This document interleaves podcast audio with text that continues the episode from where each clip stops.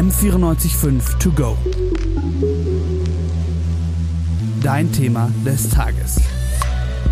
Dass die Klimakrise menschengemacht ist, wissen wir seit Jahrzehnten. Ausreichende Veränderungen, die auch tatsächlich etwas bewirken, hat es bisher keine gegeben. Immer wieder wird von uns Einzelpersonen erwartet, dass wir unseren Lebensstil nachhaltiger gestalten. In unserem Alltag allerdings sind diese Veränderungen oft beeinträchtigend. Wer steht in der Verantwortung, die Bewältigung der Klimakrise so weit zu beschleunigen, dass wir eine ernsthafte Chance haben, das 1,5 Grad Ziel zu erreichen? Wer rettet die Welt? Was muss passieren, damit wir die Klimakrise endlich effektiver angehen können?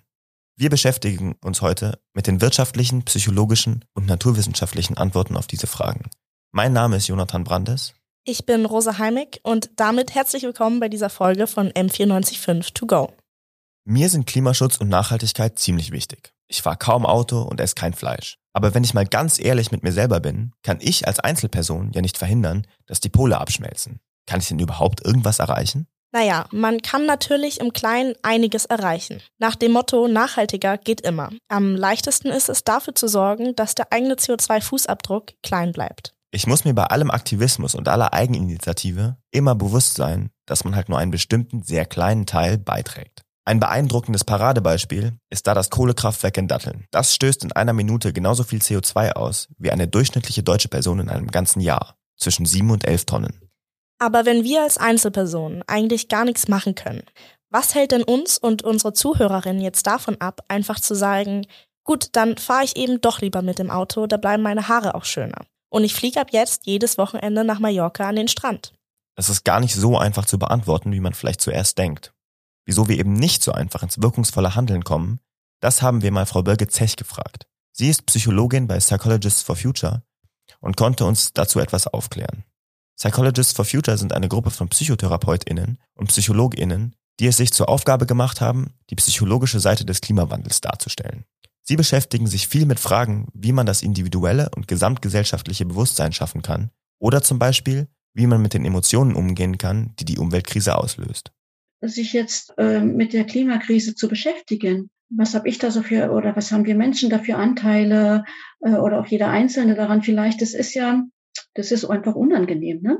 Also und schwierig. Und ähm, das versuchen wir Menschen ja immer zu vermeiden. Ne? Also also äh, ja, einfach weil es, weil es negative Gefühle hervorruft, weil man vielleicht auch Angst davor hat, ähm, dass die diese einen überschwemmen könnten. Und, und deshalb äh, gibt's da, also haben die Menschen ja verschiedene Bewältigungsstrategien. Ne? Also äh, wie zum Beispiel die, die Gedanken an die Klimakrise zu verdrängen, diese skeptisch zu sehen, auch äh, kognitive Dissonanzen zu reduzieren und, und, und. Also da gibt's ganz verschiedene, auch individuelle Mechanismen. Ne? Und gemeinsam ist aber allen einfach unser subjektives Wohlbefinden kurzfristig aufrechtzuerhalten. Ne? Irgendwo entsteht da bei uns also eine Blockade, sich mit dieser Klimakrise auseinanderzusetzen. Und das, obwohl das Verständnis überwiegend da ist. Leugnende sind hierzulande ganz klar in der Minderheit. Bewusst ist es uns also, aber nicht ausreichend, um ins Handeln zu kommen. Eine weitere Dimension dieser psychologischen Blockade hat uns Frau Zech auch erklärt.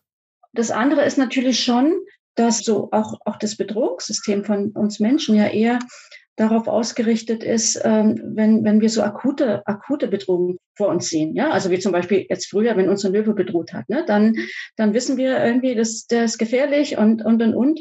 Und ähm, die, diese Katastrophe oder der Löwe, der steht so direkt vor mir. Äh, ich weiß, was ich da machen muss. Ich muss entweder fliehen oder kämpfen.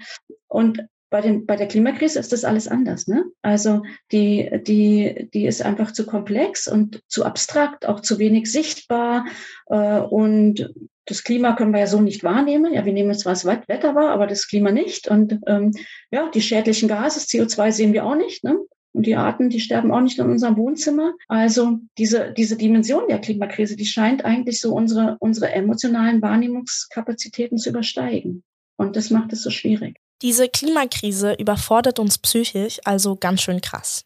Einmal, weil sie zu viele negative Gefühle und eine kognitive Dissonanz bei uns auslöst. Und außerdem, weil wir große Schwierigkeiten haben, die tatsächlichen Folgen überhaupt vor uns zu sehen. Irgendwo haben diese Abwehrmechanismen ja auch etwas Positives. Wenn ich jetzt jeden Tag darüber nachdenken würde, wie unsere Welt in 60 Jahren aussehen könnte, würde das mein Aushaltepotenzial wahrscheinlich komplett übersteigen. Es geht also darum, eine psychische Balance zu finden zwischen wie viel Abwehr ich brauche, damit mich die Klimakrise nicht psychisch fertig macht, aber ich trotzdem zum Handeln bereit bin, bevor es gefährlich wird. Frau Sech hat außerdem noch erklärt, dass unsere Normen und Werte noch dazukommen. Die machen es so unglaublich schwer, diesen Schritt zur Nachhaltigkeit zu machen. Diese Werte und Normen bestimmen halt größtenteils, wie wir uns benehmen. Und wir leben laut Zech in einer Gesellschaft, in der eben große Autos und fleischhaltige Ernährung Statussymbole sind. Wir glauben nun mal an unbegrenztes Wachstum und dieses Leistungsstreben nach immer mehr. Ihr zufolge ist es extrem schwer, Dinge in die Richtung der Nachhaltigkeit zu bewegen, wenn wir unser Wertesystem nicht erst einmal hinterfragen. Besonders attraktiv gestaltet sich dieses nachhaltige Leben auch nicht. Im Gegenteil. Klimaschädlich zu leben klingt eigentlich für mich viel interessanter. Denn egal wie viel Mühe ich mir gebe, um nachhaltig zu leben, weniger zu fliegen, meinen Fleischkonsum zu reduzieren oder möglichst oft Fahrrad zu fahren, mein CO2-Fußabdruck bleibt ja immer noch hoch und das ist unglaublich frustrierend. Wenn nachhaltiges Leben schon so unattraktiv rüberkommt, wie können wir denn dafür sorgen, dass wir der Bewältigung der Klimakrise näher kommen? Die Frage haben wir mal direkt an Frau Zech weitergeleitet. Sie erklärt, es braucht eine bessere Kommunikation und Motivation für die Menschen die, die Wissenschaftler, die ja schon lange vor der Klimakrise gewarnt haben, aber so am Anfang wenig beachtet haben, dass vielleicht eine reine Wissensvermittlung nicht hilft. Also, sondern es braucht so eine emotionale Motivation und Berührtheit. Ja, also, da, damit äh, mir das bewusst wird und damit ich das erkenne. Und das ist ja auch sehr unterschiedlich, wie, wie Menschen sich berühren lassen. Also, bei mir sind es ja zum Beispiel schon eher auch so, so negative Bilder, auch so wirklich auch so Bilder, was alles passieren könnte. Bei vielen ist es aber anders. Ja? Also ich glaube, bei, bei vielen äh, sind es eher so positive Visionen, ja, die, die einen motivieren. Also da brauchen wir, glaube ich, vielleicht auch ähm, also so ein anderes Framing, ja, so, so positive Geschichten, die uns helfen. Wenn ich mir zum Beispiel vorstelle, wenn ich auf, auf Fleisch verzichte, dann muss eben für mich kein Tier mehr mehr getötet werden, ja, oder gequält werden.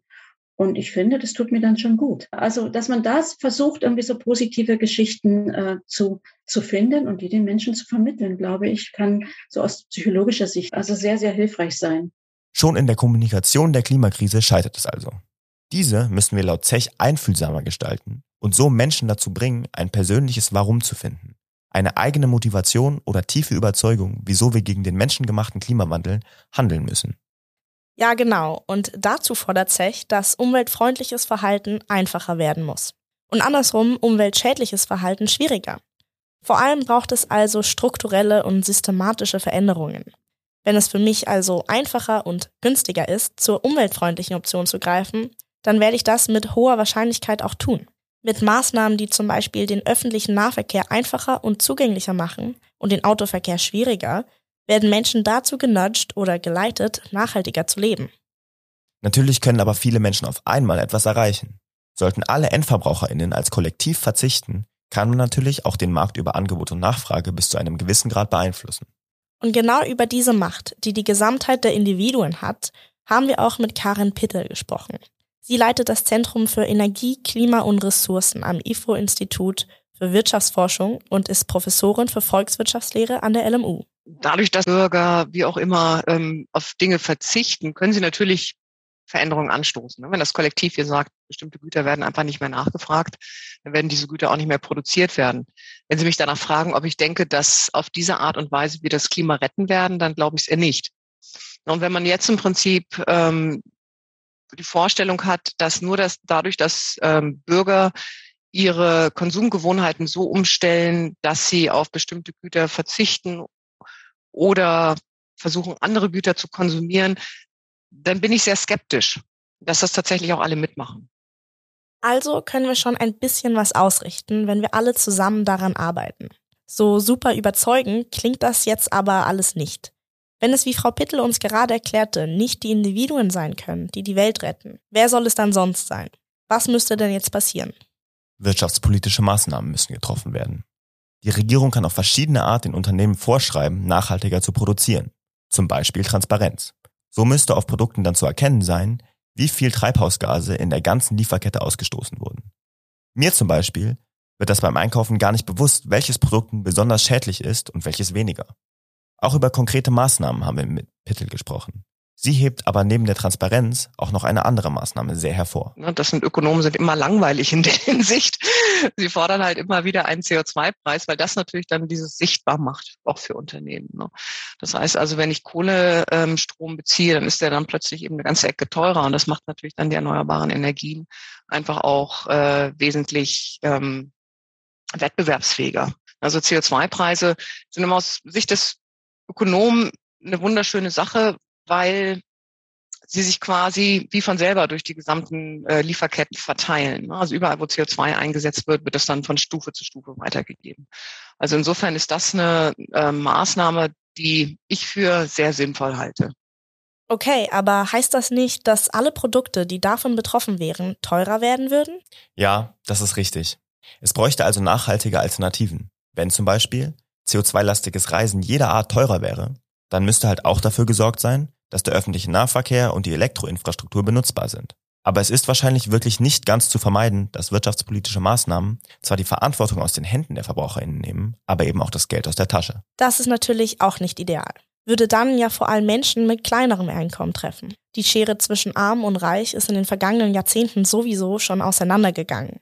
Klimaschutz auf Kosten der VerbraucherInnen würde das ja nur verstärken. Das betrifft dann auch die Politik. Es gilt nicht zu vergessen, dass da noch Leute ganz am Ende der Lieferkette ein Leben finanzieren müssen. Wie könnte denn nachhaltige, aber auch sozial gerechte Politik denn aussehen? Also am allerwichtigsten sind da die Verkehrs- und Energiewende. Das sind Lebensbereiche, in denen das Individuum tendenziell stark belastet wird, gerade finanziell. Leider ist halt genau hier radikale Veränderung nötig, wenn wir die Ziele des Pariser Abkommens einhalten wollen. Trotzdem ist es sehr wichtig dabei, die Gerechtigkeit immer in den Entscheidungsprozess mit einzubeziehen. Wir haben Anja Paolucci gefragt, was genau da wichtig ist. Sie ist bei Fridays for Future Bayern zuständig für die Landespolitik. Es gibt verschiedene Ansätze, was man machen kann. Da gibt es auch ganz viel, das sich überschneiden wird und muss. Ähm, also zum einen gibt es den Vorschlag des Klimagelds. Das heißt, ja, es wird eine CO2-Steuer geben, aber ihr bekommt pro Kopf Geld zurück. Das heißt, desto weniger ihr emittiert, desto weniger äh, Emissionen von einer Person verursacht werden, desto mehr Geld hat sie dann quasi am Ende des Tages noch übrig. Ähm, das ist zum einen, zum anderen sind dann sind es dann eben Sachen von äh, zugänglicher Mobilität und so. Also dass man zum Beispiel ein 9-Euro-Ticket verlängert und nicht nur jetzt auf die drei Monate beschränkt oder ÖPNV gleich kostenlos macht. Ähm, die Kosten von Bahn generell einfach senken, damit das da zugänglicher wird. Also das sind so die Sachen, dass du quasi äh, klimaschützende Lebensstile finanziell attraktiv machst. Okay, also Autofahren teurer und ÖPNV und Bahn billiger machen. Grünstrom günstiger als Kohlestrom anbieten. Klingt ja alles sehr logisch. Und da liegt die Verantwortung bei der Politik. Sowieso scheint ja langsam klar zu werden, dass eben doch noch ganz schön viel von oben kommen muss, dass wir als Einzelpersonen eben nicht ändern können. Gerade in der großen Industrie. Stimmt. Es gibt nämlich auch noch ganz schön viel Infrastruktur, die gebraucht wird, um den Wandel zur Nachhaltigkeit zu bewerkstelligen. Und da regelt der Markt zwar einiges, aber wohl bei weitem nicht genug. Und vor allem nicht schnell genug. So wahnsinnig viel Zeit bleibt uns ja nicht. Der Klimawandel und seine Folgen werden uns also auch in den kommenden Jahren noch auf Schritt und Tritt in jedem Lebensbereich begleiten. An Lösungen arbeiten ganz viele qualifizierte Leute. Klar ist dabei jedoch, nur wir als individuelle Endverbraucherinnen können alleine die Welt nicht retten. Aber die Lösungsfindung hat auch eine psychologische Seite. Die emotionale Überwältigung des Klimawandels und des Ausmaßes seiner Folgen kann nämlich auf psychologischem Niveau zu einer Handlungsblockade führen. Um gleichzeitig auch noch die gesellschaftlichen Hindernisse zu bewältigen, muss sich die Kommunikation anpassen. Rein rationale Wissenschaftskommunikation scheint da nicht zu reichen. Als mögliche Lösung bietet sich ein emotionaler Ansatz an. Wenn die Leute berührt werden, kann das eine andere Schiene sein, um die Motivation auszulösen. Das war's mit dieser Folge M495 To Go. Redaktionsschluss war der 13.07. Wir bedanken uns bei Kilian Schröder als Sendeleitung und beim ganzen Podcast-Team für die Produktion. Außerdem bedanken wir uns ganz herzlich bei unseren Expertinnen Karen Pittel, Birgit Zech und Anja Paolucci. Mein Name ist Jonathan Brandes. Und ich bin Rosa Heimig. Bis zum nächsten Mal. M945 To Go.